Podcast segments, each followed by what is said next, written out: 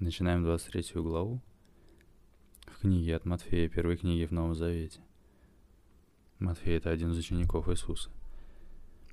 Перед этим мы читали несколько разговоров с представителями той религии, с фарисеями, с садукеями. Потому что это сейчас есть христианство, а когда Иисус жил, не было христианства. В Израиле другая религия.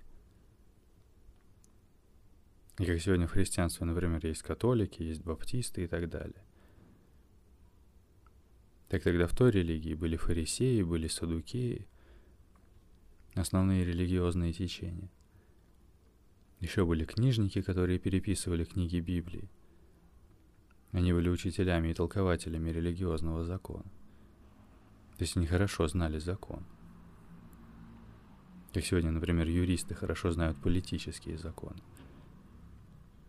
И вот у них у всех были с Иисусом разговоры. Иисус сейчас находится в городе Иерусалим, в главном городе Израиля, где находился главный храм. И, соответственно, там были мудрецы, старейшины, законники, первосвященники. И они ему задают достаточно коварные вопросы, чтобы поставить его в тупик.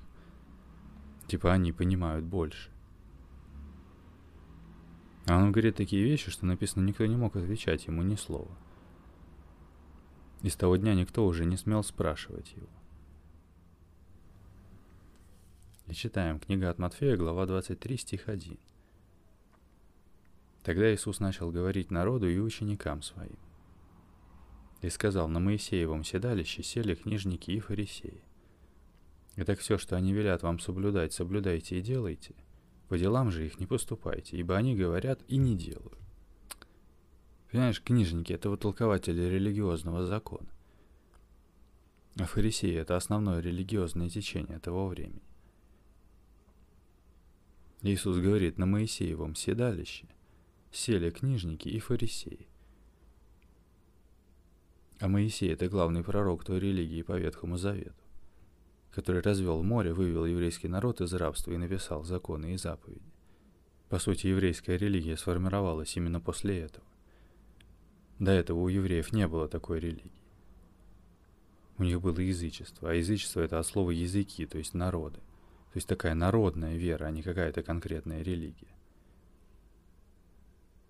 И Моисей водил их 40 лет по пустыне, чтобы успело смениться поколение, верившее по-другому. Грубо говоря, Моисей – это основатель той религии по Ветхому Завету. То есть это сейчас есть Новый Завет. А когда Иисус жил, Библия была тем, что сейчас называется Ветхий Завет. Слово Библия проще понять, если вспомнить простое слово библиотека. Иисус говорит, на Моисеевом седалище сели книжники и фарисеи. С третьего стиха, «И так все, что они велят вам соблюдать, соблюдайте и делайте. По делам же их не поступайте, ибо они говорят и не делают. Связывают бремена тяжелые и неудобоносимые и возлагают на плечи людям, а сами не хотят и перстом двинуть их. Все же дела свои делают с тем, чтобы видели их люди, расширяют хранилища свои и увеличивают воскрылие одежд своих. Также любят предвозлежания на пиршествах и председания в синагогах, и приветствия в народных собраниях, и чтобы люди звали их «Учитель, Учитель». А вы не называйтесь учителями, ибо один у вас учитель Христос, все живые братья. И отцом себе не называйте никого на земле, ибо один у вас Отец, который на небесах. И не называйтесь наставниками, ибо один у вас наставник Христос. Больше из вас да будет вам слуга, ибо кто возвышает себя, тот унижен будет, а кто унижает себя, тот возвысится. Удивительно. Потому что даже сегодня в церквях в основном так принято, что должен быть наставник. Помню, как один служитель прямо объяснял мне, что должен быть наставник. Мол, а как же Библия, которая говорит про наставников? То, что в Ветхом Завете сказано, повинуйтесь наставникам своим, ибо они неустанно пекутся о душах ваших или как-то так.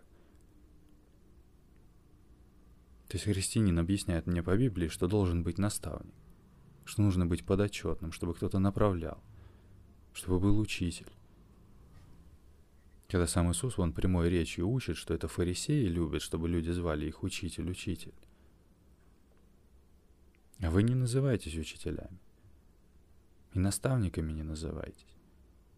И отцами себе не называйте никого на земле. Отцами в смысле как падре, папас, поп, батюшка, патриарх и так далее. Все это от слова отец. Пастор, наверное, тоже сюда же, потому что если пастор это пастух, то я овца. В Библии написано «Господь, пастырь мой» и так далее. То есть хороший учитель — это важно. В церквях правы, что иначе можно уйти и не туда. Другое дело, что учитель для того, чтобы помочь тебе пройти твоим путем, а не для того, чтобы заставить тебя идти его путем. Иисус говорит, один у вас Отец, который на небесах. И один у вас учитель и наставник, Христос. Все живые братья. И при этом он даже не говорит, мол, я у вас учитель и наставник. Потому что Иисус — это имя. Но Христос — это не фамилия. Если бы он говорил, чтобы его называли учителем, его и только его единственного, то чем бы он лучше был книжников и фарисеев, которые хотели, чтобы их называли учителями? Он не говорит, один у вас учитель Иисус. Нет, говорит, один у вас учитель Христос. И вот это очень интересно, потому что если мы читали, что родился Иисус, называемый Христос, тогда что же сам Иисус имеет в виду под словом Христос? Потому что говорит, один у вас наставник Христос, а дальше говорит, кто возвышает себя, тот унижен будет. То есть он не возвышает себя. Ведь если бы Иисус сказал, я вам единственный учитель и наставник, а перед этим сказал, мол, это фарисеи любят, чтобы их называли учителями, а после этого сказал, кто возвышает себя, тот унижен будет, тогда в этом не было бы никакой логики. Давай посмотрим. Я пишу в поиск Христос. Этимология. Это происхождение слова. Мы говорили, что это греческий перевод еврейского слова «мессия», что означало «избавитель» или «спаситель», а дословно «помазанник». А помазанник проще понять как слово «отмеченный», «избранный», можно сказать.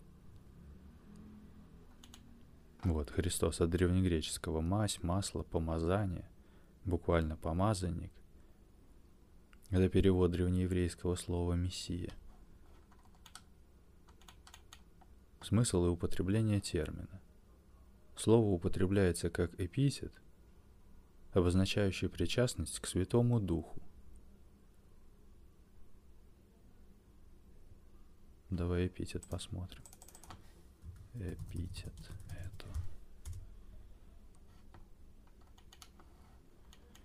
Это слово или словосочетание, называющее какой-то признак предмета и тем самым его выделяющее. Как отличить эпитет от метафоры? Эпитет расширяет суть объекта, а метафора приводит аналогию для демонстрации сути. То есть метафора это как как образ для демонстрации сути, да. Эпитет вот написано расширяет суть. Например, звенящая тишина — это эпитет. Потому что это, мол, образ чистоты тишины. Здесь нет переноса образа с другого объекта, как при метафоре. Например, пожар в груди — это метафора. Здесь мы используем образ пожара для демонстрации эмоций. А звенящая тишина — это эпитет.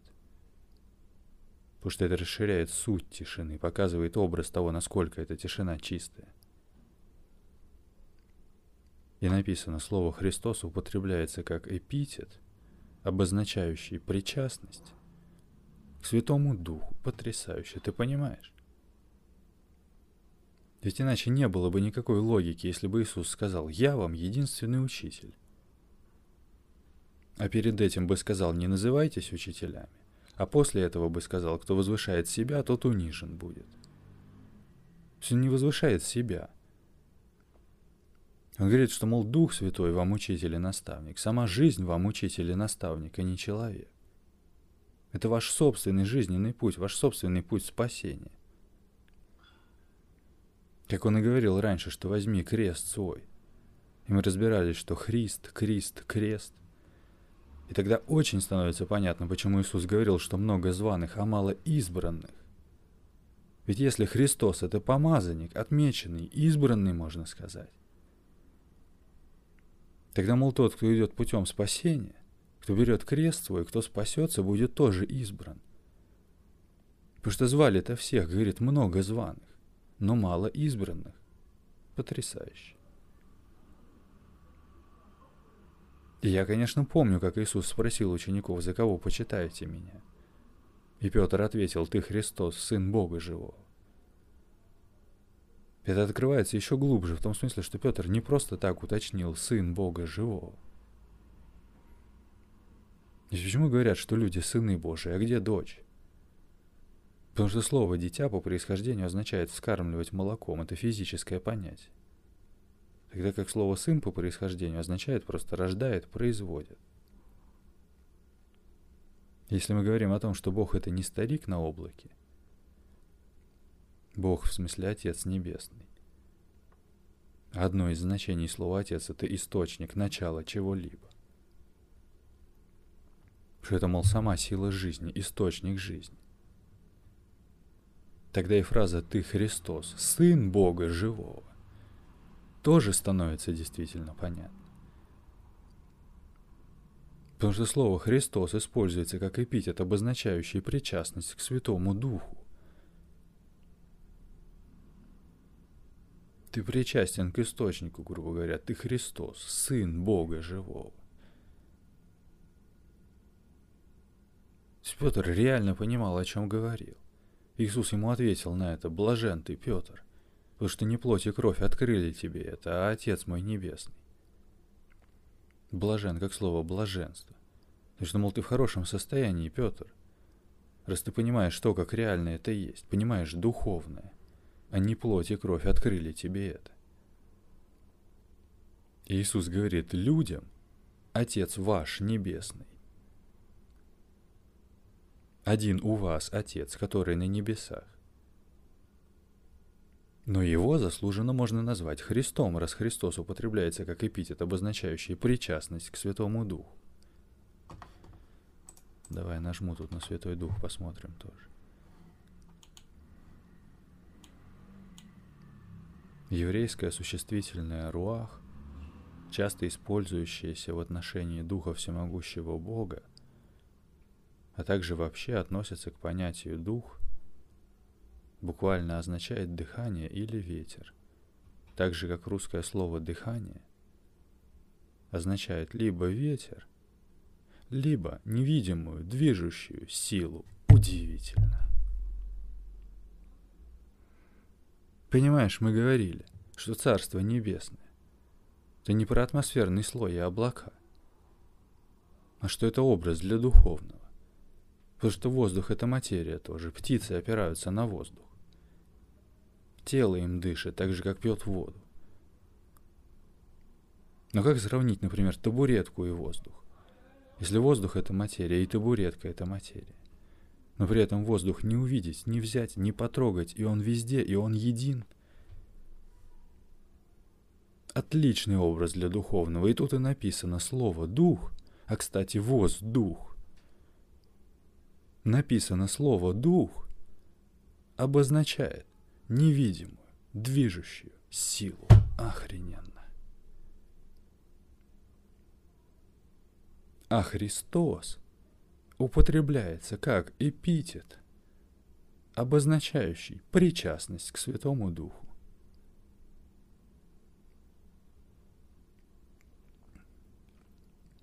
Иисус говорит, один у вас учитель и наставник, Христос и один у вас Отец, который на небесах. А на земле себе не называйте никого отцами в значении почетных авторитетных лиц. И сами учителями и наставниками не называйтесь, ибо все вы братья. Еще раз. Тогда Иисус начал говорить народу и ученикам своим. И сказал, на Моисеевом седалище сели книжники и фарисеи.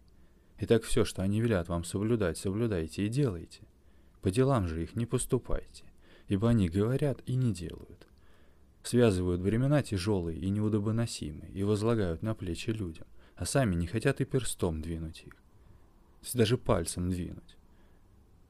При том, что на людей возлагают бремена тяжелые и неудобоносимые, то есть неудобные. Бремена от слова бремя, то есть груз, ноша. Иисус говорил раньше, научитесь от меня, ибо бремя мое легко. И дальше говорит, все же дела свои делают с тем, чтобы видели их люди. То есть на показ, для признания какого-то. И вот интересно написано, чтобы видели их люди, двоеточие. Расширяют хранилища свои и увеличивают воскрелие одежд своих. Давай посмотрим. Я пишу в поиск вас крылья одежда.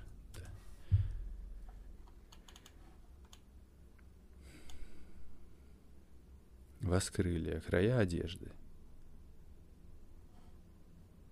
Кисточки на краях одежды, напоминающие о заповедях.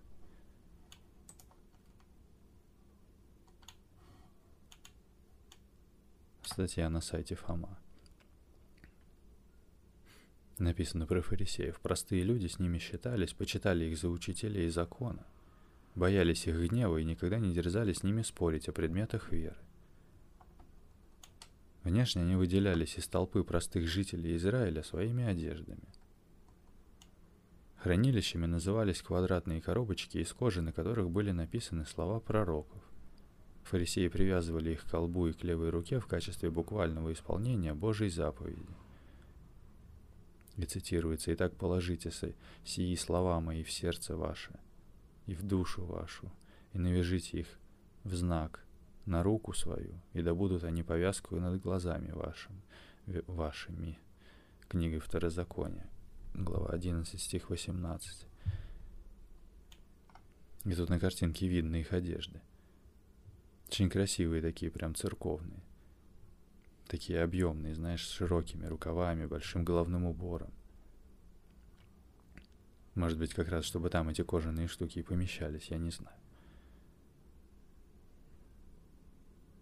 Говорит, расширяют хранилища свои.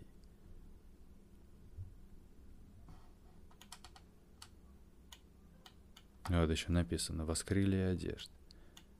Это кисточки, которые необходимо было пришивать по краю, по краю одежд чтобы они постоянно напоминали о заповедях Божьих.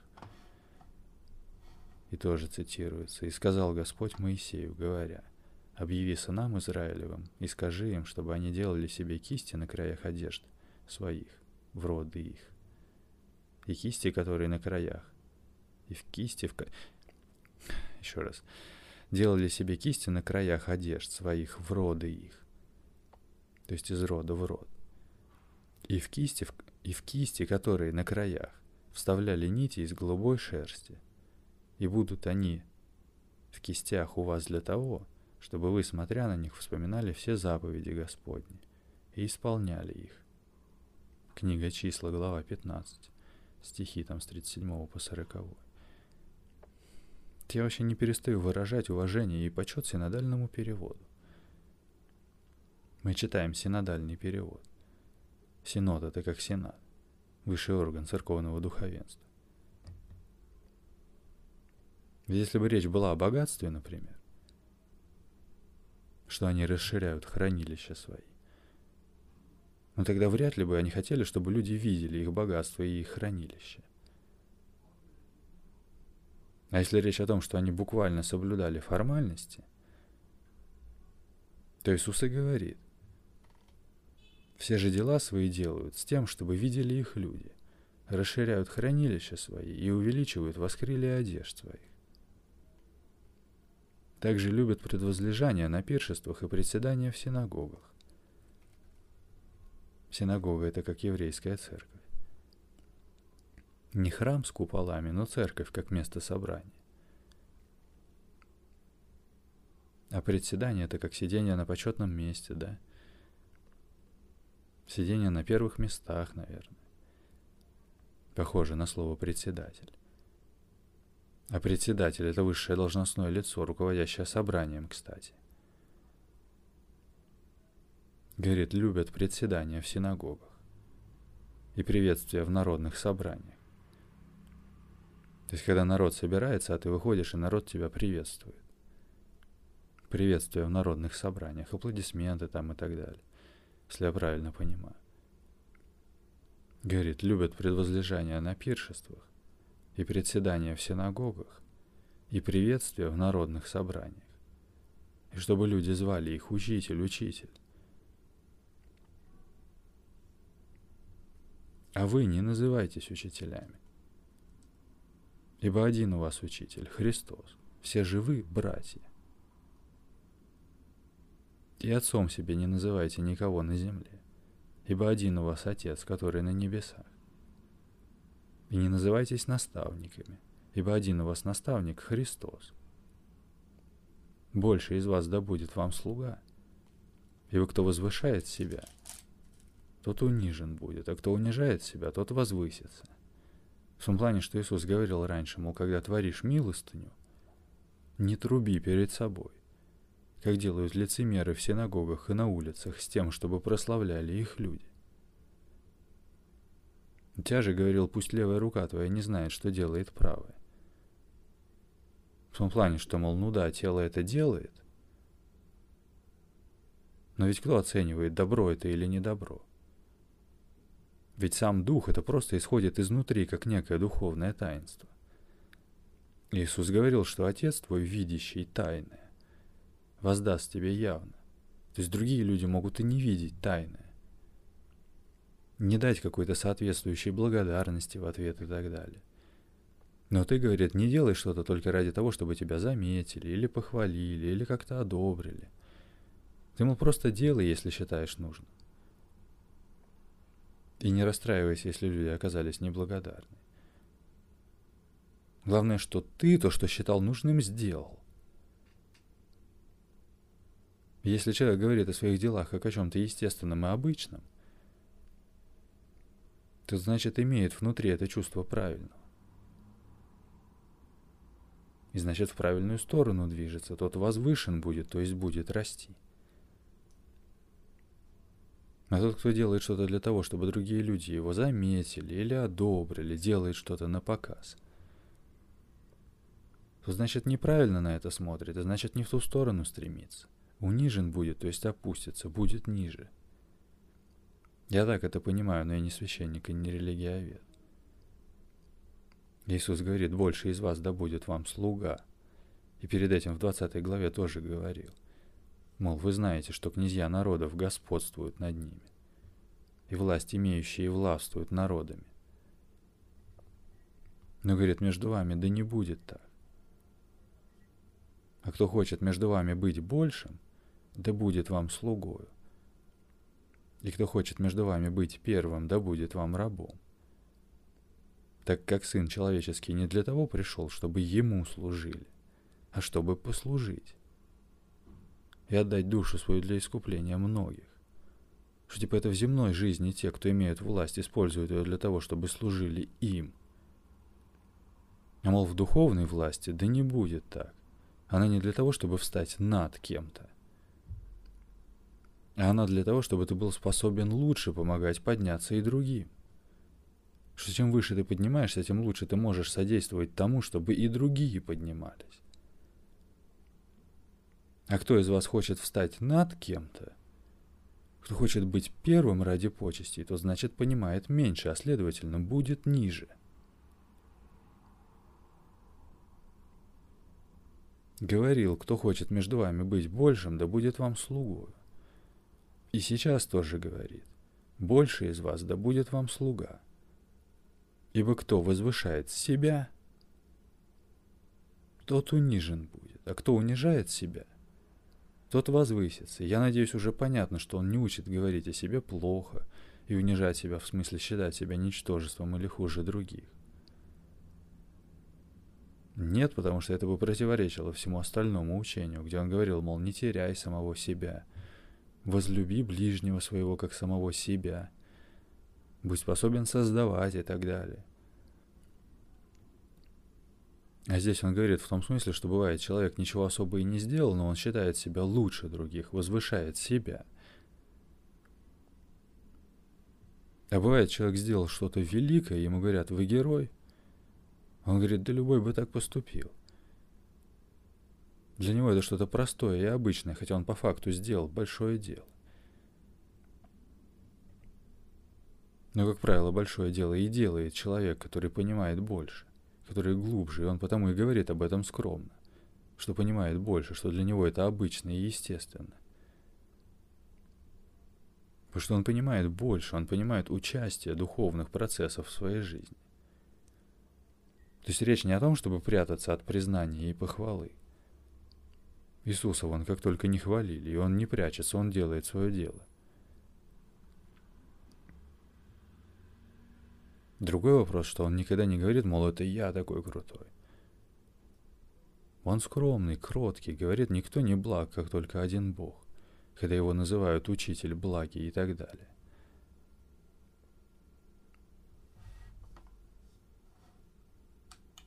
Вот еще в этой статье смотри. Так, раздавая милостыню нищим, фарисеи имели обыкновение собирать вокруг себя толпу зрителей – чтобы те могли наблюдать за их щедростью. Соблюдая пост, они нарочно одевались в поношенные одежды и выкрашивали лица белой краской, чтобы окружающие могли убедиться в их изнеможденности от постных подвигов. Во время храмового богослужения фарисеи вставали в самый первый ряд молящихся, чтобы подчеркнуть свое превосходство.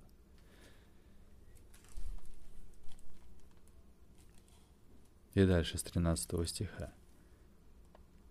«Горе вам, книжники и фарисеи, лицемеры, что затворяете Царство Небесное человеком, ибо сами не входите и хотящих войти не допускаете. Горе вам, книжники и фарисеи, лицемеры, что поедаете домы вдов и лицемерно долго молитесь, зато примите тем большее осуждение. Горе вам, книжники и фарисеи, лицемеры, что обходите море и сушу, дабы обратить хотя одного. И когда это случится, делаете его сыном гиены вдвое худшим вас.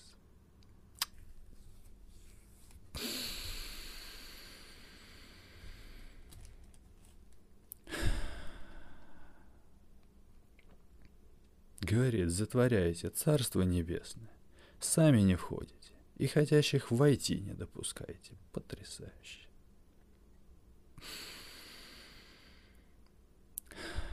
Говорит, ходите, чтобы обратить хотя бы одного. И когда это происходит, делаете его сыном гиены. Ты понимаешь или нет? Да гиена — это источник мучений и страданий. И мы уже понимаем, что сын не в физическом смысле, а в смысле тем, что от чего-то порождается, в данном случае от мучений и страданий. То есть путь человека уходит не туда. А самое тупое, что обратили его на этот путь из лучших побуждений. Наверное. А может и нет. Может и для того, чтобы он деньги свои туда принес. Чтобы жертву в храм приносил. Такое, наверное, тоже бывает. Я не знаю.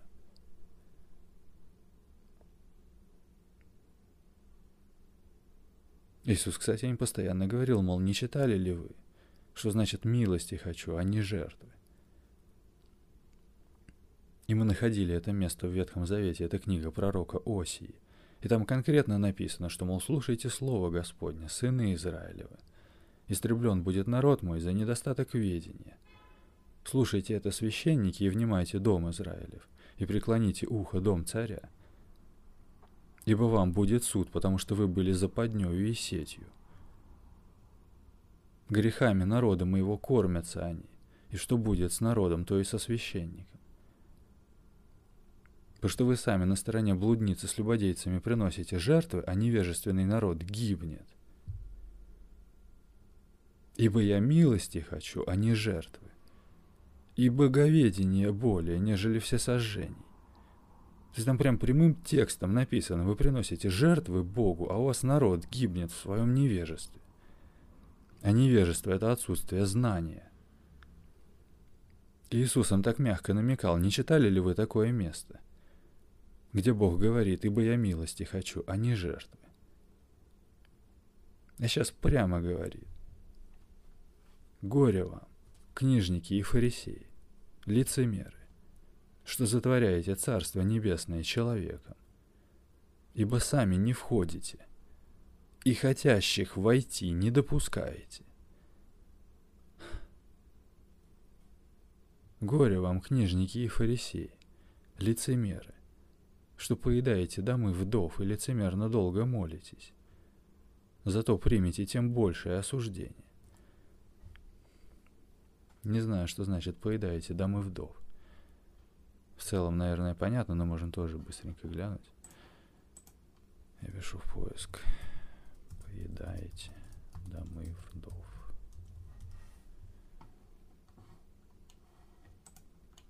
Ну, вот первое выскочило. Сайт «Твоя Библия». Фарисеи имели огромное влияние на народ и пользовались этим для достижения личных целей. Они входили в доверие к благочестивым вдовам, а затем внушали им, что их долг посвятить все свое имущество храму. Получив деньги, коварные фарисеи использовали их для своей выгоды и долго молились на людях, выставляя на показ свое благочестие. Этот же самый упрек относится и к тем нашим современникам, чья жизнь полна лицемерия и корыстолюбия. Но они скрывают это под маской внешней чистоты – Книга «Христос. Надежда мира», глава 67. То есть это взято из этой книги. Еще раз, горе вам, книжники и фарисеи, лицемеры, что затворяете Царство Небесное человеком, ибо сами не входите, и хотящих войти не допускаете. Горе вам, книжники и фарисеи, лицемеры, что поедаете домы вдов, и лицемерно долго молитесь. Зато примите тем большее осуждение. Горе вам, книжники и фарисеи, лицемеры, что обходите море и сушу, дабы обратить хотя одного. И когда это случится, делаете его сыном гиены, вдвое худшим вас. Горе вам, вожди слепые, которые говорите, если кто поклянется храмом, то ничего – а если кто поклянется золотом храма, то повинен. Безумные и слепые. Что больше, золото или храм, освящающий золото? Сделаем перерыв, продолжим в следующий раз. Сохрани себе это подкаст «Новый завет» для любопытных. И помните, что тьма — это просто отсутствие света. Она работает только на то, чтобы вы сами в себе решили источник света притушить. И получается, что со всей тьмой мира можно не бороться, а нужно лишь только не тухнуть. Бог любит вас.